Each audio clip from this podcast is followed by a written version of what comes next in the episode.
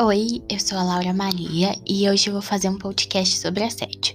Eu sou dos nonos anos online e é o professor Vitor. Assédio. A palavra tão temida que muitas vezes é mimimi, frescura ou simplesmente exagero.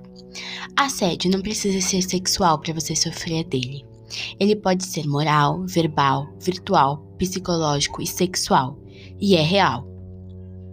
O assédio moral é o responsável por humilhar e denegrir a vítima. Normalmente é o mais comum nas empresas, onde os chefes costumam praticar. O assédio moral se encaixa na nossa Constituição como crime de danos morais.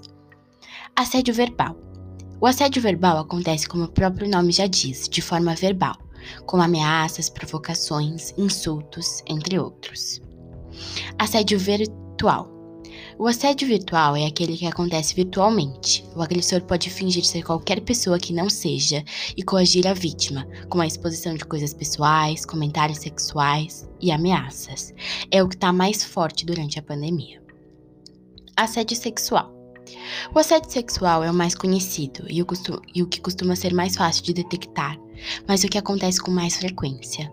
O assédio sexual é aquele que qualquer situação com conotação sexual não permitida pode ser considerada abuso.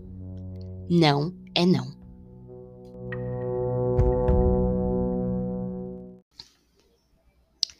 Você não precisa passar por isso. Isso não é normal e isso não é frescura.